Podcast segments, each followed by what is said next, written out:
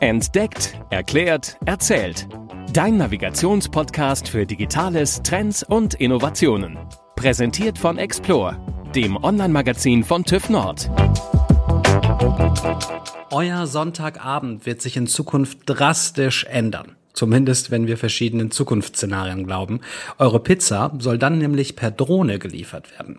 Wahrscheinlicher sind eher Drohneinsätze im Katastrophenschutz, zum Beispiel bei der Suche nach vermissten Personen oder bei eiligen Medikamententransporten. Und Drohnen sollen zukünftig eine große Rolle in der Transport- und Logistikbranche spielen. Anfreunden werden wir Menschen uns mit solchen Technikneuerungen ja immer dann, wenn wir Vertrauen in die jeweilige Technologie haben. Und genau das will die TÜV Nord Group stärken. Sie hat jetzt weltweit die erste Cyber Security Zertifizierung für solche Drohnsysteme durchgeführt, und zwar bei Hala Sky. Hala steht für die Hamburger Hafen und Logistik AG, ein europäisches Logistikunternehmen und Hala Sky ist das Tochterunternehmen, das die Drohneinsätze für die Industrie entwickelt und anbietet.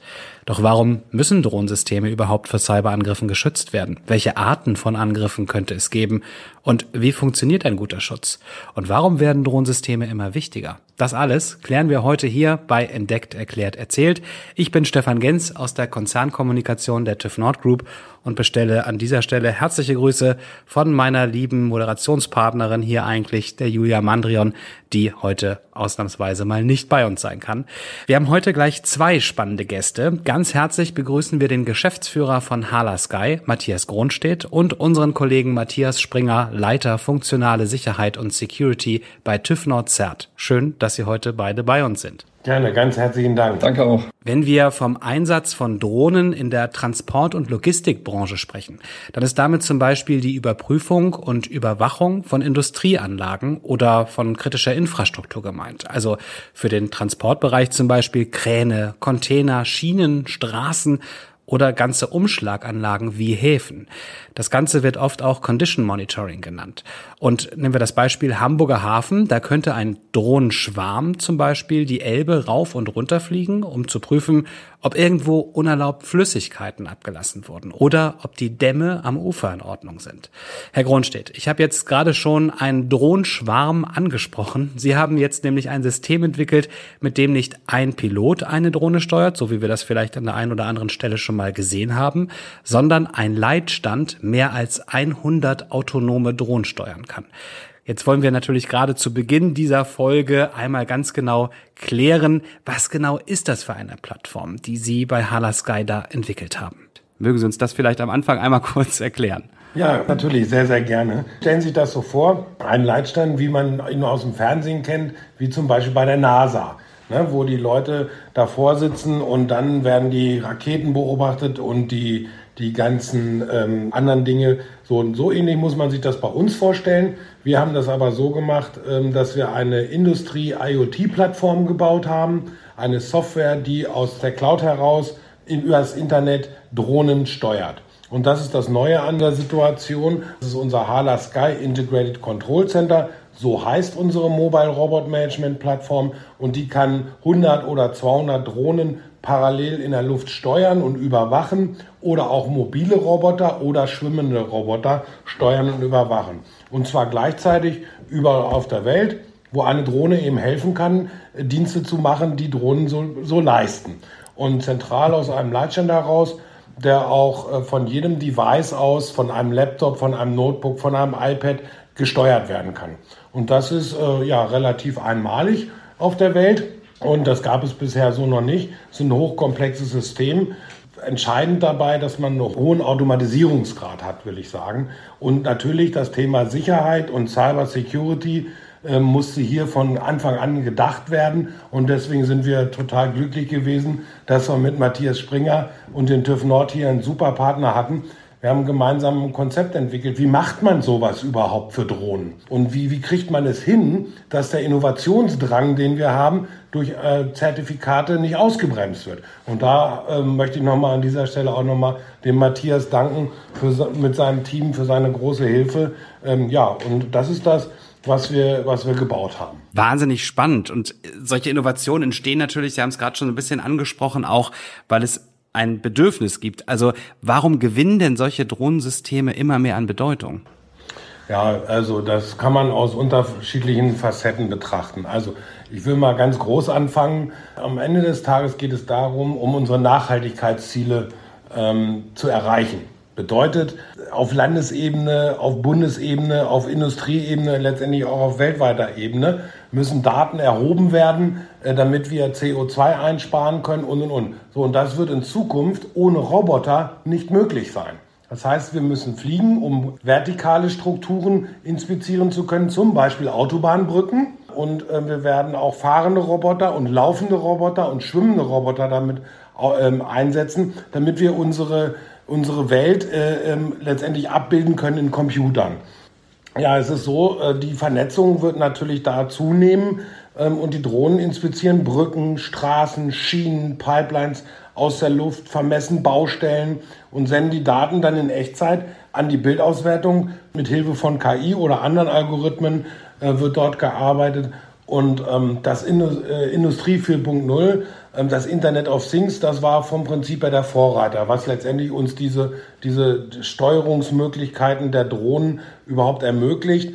Und ähm, das ist aber der erste Schritt gewesen. Die Welt von morgen wird das Industrial Metaverse sein, wo wir ein digitales Abbild der Realität ähm, darstellen werden im Rechner, um letztendlich die ganzen Daten, die wir aufnehmen mit den Robotern zusammenzuführen und daraus Schlüsse zu ziehen und damit dann letztendlich unsere Produktion, unsere Infrastruktur besser steuern zu können, um die Nachhaltigkeitsziele zu erreichen. Ja, und Punkt zwei, über unser integriertes Control mehrere fliegende Roboter fliegen zu lassen, die Aufgaben gleichzeitig erledigen können und das eben ohne Piloten vor Ort. Das ist ganz entscheidend, ja. Also bei uns werden beispielsweise ähm, die Drohnen fliegen und beobachten die Dämme. Auf der anderen Seite parallel dazu werden im Hafen Kräne inspiziert. Und dann eventuell in Hamburg oder in anderen Städten werden parallel dazu Brücken inspiziert. Diese Vielzahl an Anwendungen und das konzentriert in einem Kontrollcenter, gesteuert von wenigen Piloten, das macht dann natürlich richtig die, den, den Business Case oder das spart natürlich Kosten und Geld. Und am Ende des Tages geht es bei Drohneneinsätzen und bei diesen Robotereinsätzen immer darum, Qualität, Effizienz und Sicherheit zu erhöhen. Sie haben den Leitstand ja gerade angesprochen. Das heißt, da gibt es ja auch einen Datenaustausch, eine Kommunikation. Herr Springer, Sie und Ihr Team der TÜV Nord-Zert unterstützen Unternehmen beim Thema Kommunikationssicherheit. Was ist denn bei Drohnensystemen wie diesem ja der wichtigste Punkt oder was sind die wichtigsten Punkte? Also das ist ganz spannend. Matthias Gronstedt hat es ja gerade schon gesagt. Wir haben ja mit der Vernetzung und Industrie 4.0 hat sich super viel getan. Wir haben total komplexe Systeme mit, mit Hard- und Software. Jetzt kommt sogar perspektivisch noch KI dazu, was natürlich die Softwareentwicklung wahrscheinlich noch einerseits vereinfachen wird, aber sicherheitstechnisch auch noch weitere Herausforderungen äh, mit sich bringen wird. Ähm, aber zurück zur Drohne haben wir natürlich unterschiedlichste Kommunikationsschnittstellen. Ähm, wir haben äh, Boden-Luft-Kommunikation, wir haben Boden-Boden, gegebenenfalls Funk- oder kabelgebundene äh, Schnittstellen, sei es Bluetooth oder ähm, USB. Es wird in der Echtzeit operiert, wie Matthias gesagt hat. Alles ist aus der Ferne erreichbar. Und ähm, jetzt kommt ja eigentlich noch die Industrie 5.0 ins Spiel, die ja derzeit so ein bisschen ausgerollt wird. Da geht es ja im Wesentlichen um die Resilienz, also um die, um die Widerstandsfähigkeit. Und das ist ja nicht nur ähm, die technische Resilienz, sondern auch ähm, organisatorisch, prozessual und auch auf die Personen bezogen. Ne? Es hilft ja nichts, wenn nur die Technik sicher ist, aber man hat äh, keine Mitarbeiter, die wirklich secure auch mit dem, mit dem Produkt umgehen. man braucht natürlich auch robuste Prozesse. Also zurück zur Frage im Bezug auf die technischen ähm, Resilienz der Drohne, muss man natürlich sagen, also grundsätzlich in der Sicherheitstechnik, die inhärente Sicherheit ist natürlich immer die sicherste. Das heißt also, wenn die Drohne am Boden ist, kann nichts passieren. Flugzeug am Boden, Auto in der Garage, das sind so die klassischen Beispiele. Das will man eigentlich immer ähm, aus sicherheitstechnischer Sicht ist das eigentlich immer das Ziel oder das sicherste. Es gibt auch immer eine schöne Analogie zu den Robotern. Wenn der Industrieroboter in seinem eingehausten äh, Käfig ist, kann nichts passieren. Aber man will ja gerade mit der technologischen Entwicklung, dass der Roboter, der kollaborierende Roboter, Schulter an Schulter mit dem Menschen arbeitet. Also man will eigentlich die technologischen Fortschritte und die Vernetzung ja maximal ausnutzen. Man muss dann genau die Balance finden zwischen ähm, Funktionalität und Sicherheit. Und das war natürlich auch hier eine große Herausforderung. Grundsätzlich zu den ähm, schützenswerten Eigenschaften muss man natürlich sagen, ähm, dass natürlich eine Manipulation von Flugeigenschaften bei der Drohne völlig unerwünscht ist. Ne? Man will auch kein, keine Kaperung oder Raub äh, von Daten oder der Drohne selbst. Man will natürlich keinen Fremdzugriff, also muss die Integrität dieses Leitstand-Drohnensystems ähm, geschützt sein. Ja, und generell möchte man eben halt, dass diese Funktionselemente, die definiert worden sind, auch mit ihren Sicherheitsfunktionen, dass die völlig unbeeinträchtigt sind. Also die müssen völlig gekapselt sein oder secure sein, sodass man sagen kann, also eigentlich ist die Sicherstellung der Safety nach wie vor das primäre Ziel der Security. Ne? Das ist ja dieser Security for Safety Ansatz, dass wir versuchen, die Schutz von Personen, ähm, Umwelt und, und finanzielle Aspekte eben halt weiterhin sicherzustellen mit entsprechenden Security-Aspekten. Ja, zum allerersten Mal weltweit, muss man ja sagen, ähm, haben Sie nun die Cybersecurity-Zertifizierung für so ein Drohensystem durchgeführt nach der Cybersecurity-Industrienorm IEC 62443. Was genau haben Sie dafür denn unter die Lupe nehmen müssen? Also Ziel der 62443 ist im Prinzip immer so ein Security-in-Depth-Konzept. Also dass man es holistisch, ganzheitlich betrachtet, eben halt nicht nur die Technik, sondern auch Prozesse und äh, ähm, Personenkompetenzen. Und ähm, das Ziel ist eigentlich der bestmögliche Schutz nach Stand der Technik. Und das Vorgehen der Norm ist eigentlich, dass man mit einer Risikobeurteilung für Safety und einer Bedrohungsanalyse für Security startet und sich dann im Prinzip aus den Gefährdungen eine Systemarchitektur Hard- und Software entsprechend ableitet. Also dass man quasi Maßnahmen definiert im Sinne einer in einer Burgwahlarchitektur. So kann man es sich vorstellen, also das Ritterburg-Konzept, dass ich mehrere logische Abwehrwälle haben, habe, die zu überwinden sind, um quasi an die schützenswerte Eigenschaft ranzukommen, jetzt so im übertragenen Sinne. Und gemäß diesem Burgwall-Prinzip müssen eben halt mehrere logische Ebenen implementiert werden. Und das ist halt das, was das Team von Matthias Kronstedt tatsächlich from the scratch gemacht hat. Also wurde von, von null aufgebaut. Wir haben ja wirklich mit der Risikobedrohungsanalyse gestartet. Und wenn das Konzept einmal steht, dann geht es natürlich in die Entwicklungsphase und dann wird entwickelt und am Ende kann man dann äh, schauen, im, Rahmen einer Validierung mit entsprechenden Tests ähm, und simulierten Angriffen, greifen denn die Maßnahmen, die wir uns damals überlegt haben und ähm, schaffen wir es, resilient zu sein gegen diesen Angriff. Und dann haben wir den Zirkelschluss, kriegen wir dann hin, dass man sagt, ähm, das, was wir uns damals in der Risikobeurteilung überlegt haben, diese Maßnahmen greifen und wir sind im Prinzip vom Assessment her genau da, wo wir sein wollten und können zertifizieren. Also das ist natürlich from the scratch ein vergleichsweise langer Weg gewesen, muss man sagen. Aber es ist, wie Matthias auch schon gesagt hat, wirklich ein Meilenstein im, im Drohnen-Security-Umfeld. Das gab es so noch nicht. Und das wird auch, glaube ich, die ähm, diese Zukunftstechnologie, ähm, also den Trust stärken. Ne? Also es ist ja jetzt nicht die einzige Applikation, die man mit sich mit Drohnen vorstellen kann, sondern Drohnen sind ja gerade erst im Kommen. Ähm, und da brauchen wir eben halt das Vertrauen in diese Technologie. Und an dieser Stelle möchte ich auch nochmal ganz herzlich gratulieren, auch an, an Kronstedt, äh, Herrn Kronstedt von, von, und Harder Sky von meiner Seite, äh, weil das wirklich ein riesen Achievement ist, von quasi vom Anfang bis Ende komplett durchgezogen zu haben. Also herzlichen Glückwunsch. Ja, danke, Matthias. Ähm, ja, das hat uns drei Jahre Programmierungsarbeit gekostet, um das mal nebenbei zu erwähnen. Ne? Also ähm, das hört sich immer so leicht an, IEC 62443, ein bisschen Cyber Security implementiert.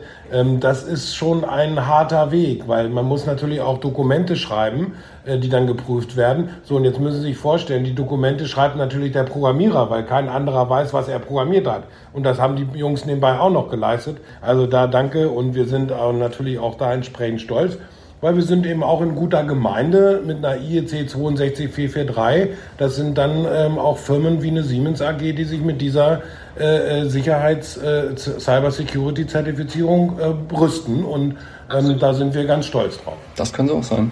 Ja, man merkt so auch ihre Leidenschaft einfach dabei. Das ist ja wirklich etwas, was, was man jetzt, glaube ich, unseren Hörerinnen und Hörern auch nochmal sagen kann. Das ist so die Zukunft und wir werfen jetzt einen sehr konkreten Blick darauf. Also das, was wir uns vielleicht als EndverbraucherInnen zumindest noch nicht vorstellen können.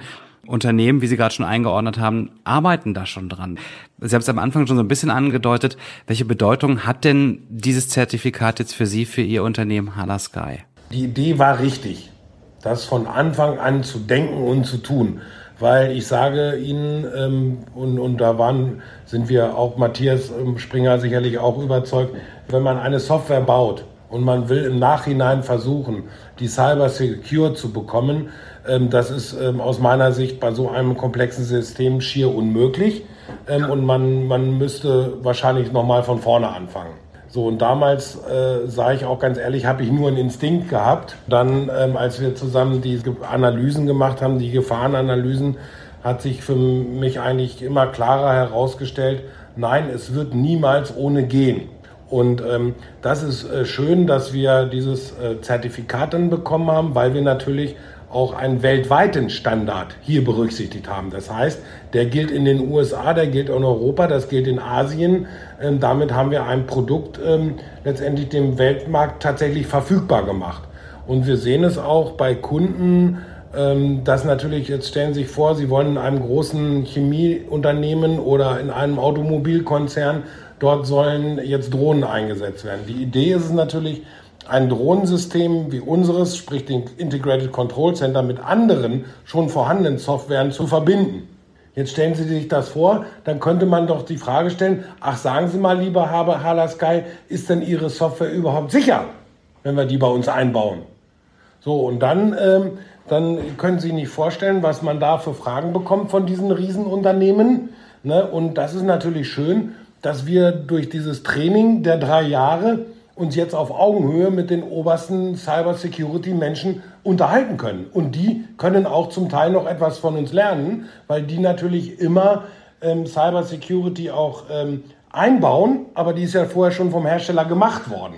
Also das heißt, wir können in der Tiefe auf wirklich Augenhöhe ähm, mit unseren Kunden reden über diese Dinge. Und da glaube ich, ähm, da haben wir im, im Drohnenmarkt einen echten Standard gesetzt ähm, und da wird es, glaube ich, nicht viele geben, ähm, die da mal eben hinter, äh, ja, uns dort einholen werden, beziehungsweise uns äh, auf gleicher Ebene mit dem Kunden darüber sprechen können. Das heißt, so eine Zertifizierung äh, vereinfacht das vielleicht auch, wenn Sie gerade weltweit Ihr Produkt anbieten, weil Sie sagen können, nach der Norm ist jetzt äh, hier dieses Produkt wirklich sicher oder geprüft. Ganz genau, natürlich, natürlich es ist, hat auch was mit Reputation zu tun. Und, und wir haben uns auch von Anfang an auf die Fahnen geschrieben, ähm, wir, wir machen, wir liefern nur Dinge, die, die auch wirklich da sind und existent sind. Und, und wir, wir folgen einfach, da bin ich dann auch ein Stück weit ein bisschen Patriot, sage ich mal, wir folgen auch dem German Engineering. Ähm, Ansatz und dem, ähm, dieser Glaubwürdigkeit, äh, die diesem Slogan unterliegt, das nimmt man uns ab, dass wir das können. Und, und, und das ist ein großer Vorteil, der manchmal bei uns in der allgemeinen Diskussion ein bisschen verschwindet. Also das German Engineering hat noch einen großen, einen großen Wert, ähm, vielleicht außerhalb von Deutschland ein Stück weit, ähm, aber das ist so. Ja, die TÜV Nord Group ist Wegbegleiter für Entwicklerinnen und Entwickler. Jetzt haben Sie beide da ja wirklich, haben Sie gerade schon berichtet, an was ganz Innovativem gearbeitet. Das ist ja jetzt nichts, was man gestern auch schon gemacht hat, sondern man fängt da ja wirklich etwas ganz Neues an.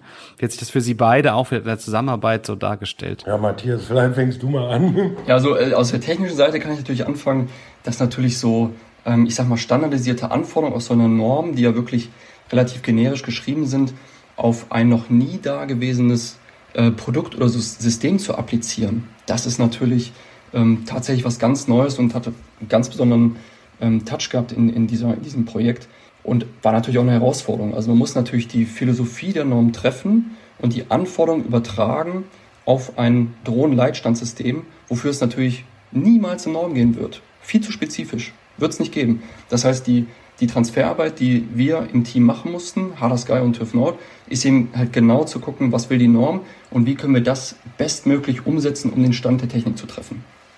Das war eigentlich ja mit auch das, das Spannende und, und Schöne an dem Projekt. Ja, und, und, und von unserer Seite war es natürlich auch so, ähm, wir sind alles gute Techniker und gute Entwickler und sowas, aber ähm, noch niemand äh, hatte eine Chance, das muss man einfach mal so sagen, von Anfang an ein System zu entwickeln, entsprechend einer internationalen Engineering-Norm und das dann auch noch ähm, ähm, ähm, niederzuschreiben. Und, und das war natürlich auch immer ein Annäherungsprozess, ne? weil ich sage, ja, wat, was, was soll ich denn jetzt aufschreiben? Jetzt kann ich ein ganzes Buch schreiben oder nur zwei Seiten. Was wollt ihr denn jetzt haben?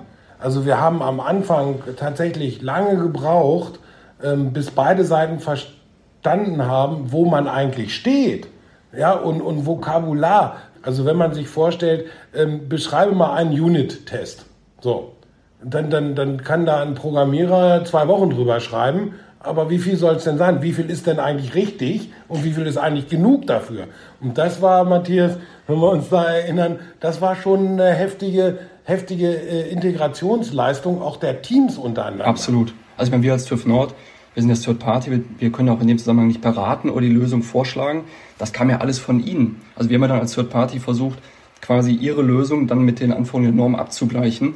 Ja, also ganz spannend. Klingt auch sehr spannend. Ich würde gerne noch mal einen weiteren Blick in die Glaskugel, möchte ich sagen, werfen. Sie haben jetzt schon so viel Innovation aufgezeigt, ähm, was da äh, gerade aktuell sich entwickelt.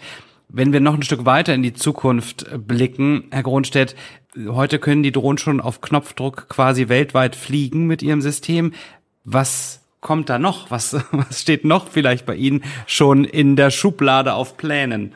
Naja, da, da, da habe ich natürlich ähm, ganz, ganz große äh, Dinge eigentlich. Ähm, über, ähm, aber vielleicht mal den einen oder anderen Beispiel. Ne? Ähm, ich denke mal, es ist allen Zuhörern bekannt, es gibt ja Augment Reality.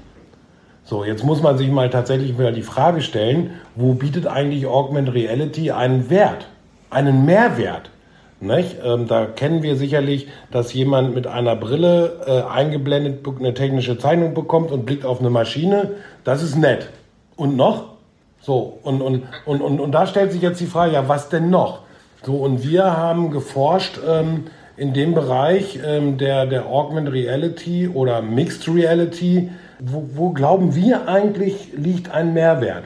So, und, und, und ich bin überzeugt davon, und das ist eigentlich unsere Conclusion aus unseren Forschungsbereichen da in der Richtung, Augmented Reality wird, wird ein kollaboratives Arbeiten ermöglichen.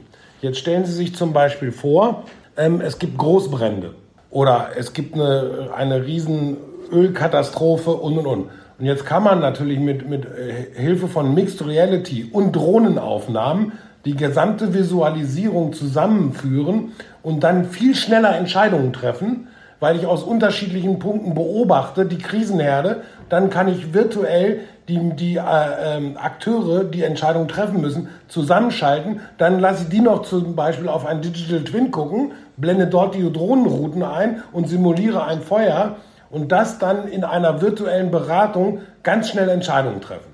So, und da da liegt aus meiner Sicht äh, die, die Zukunft und die Kunst dessen. Und wenn ich das noch untermauern kann mit, mit, mit Echtzeitdaten, die ich gewinne für diese ähm, Zwillinge, dann glaube ich, dann haben wir, haben wir der Gesellschaft einen großen, großen Mehrwert geliefert. Ja, das klingt wirklich genauso, wie Sie es gerade beschreiben. Herzlichen Dank an Matthias Gronstedt, den Geschäftsführer von Hala Sky, dafür, dass Sie sich heute die Zeit genommen haben und uns so einen spannenden Einblick ja, erlaubt haben. Ganz herzlichen Dank dafür. Super gerne. Ganz herzlichen Dank für die Einladung an, an Sie beide beziehungsweise an Sie. Selbstverständlich. Und vielen Dank natürlich auch an Matthias Springer von TÜV Nordzert. Sehr gerne. Vielen Dank. Hat Spaß gemacht. Uns auch. Und manchmal ist es so, dass Hörerinnen und Hörer hinterher noch schreiben und sagen, Mensch, ich habe noch eine Frage, ich weiß, die ist sehr speziell. Wo können wir die hinschicken? Gibt es vielleicht eine Internetseite? Gibt es irgendetwas, wo man da mit Hala Sky oder mit TÜV Nordz Kontakt aufnehmen kann? Also bei mir äh, kann das äh, gerne an, an meine E-Mail-Adresse geschickt werden, beziehungsweise ähm, ich habe das so gemacht, dass auf unserer Homepage ist äh, über uns und da, da sieht man mein Bild und da ist meine Telefonnummer drunter. Einfach anrufen. Herr Springer, kann man bei Ihnen auch eine Frage stellen? Oder ich frage viel lieber, wie kann man bei Ihnen die Frage stellen? Denn ich weiß, dass Sie gerne die Fragen beantworten. also auch gerne ähm, übers, übers Internet, über unsere Webpage. Ähm, wir haben ähm, einen Internetauftritt für Functional Safety und auch für Security. Da kann man sich die Kachel aussuchen, was einen mehr interessiert. Und dann kommen Sie automatisch in Kontakt mit uns. Hervorragend. Ganz herzlichen Dank an Sie beide. Vielen Dank. Sehr gerne. Das war Entdeckt, Erklärt, Erzählt. Dein Navigationspodcast für Digitales, Trends und Innovationen. Präsentiert von Explore, dem Online-Magazin von TÜV Nord. tüv-nord.de slash explore. explore-magazin.de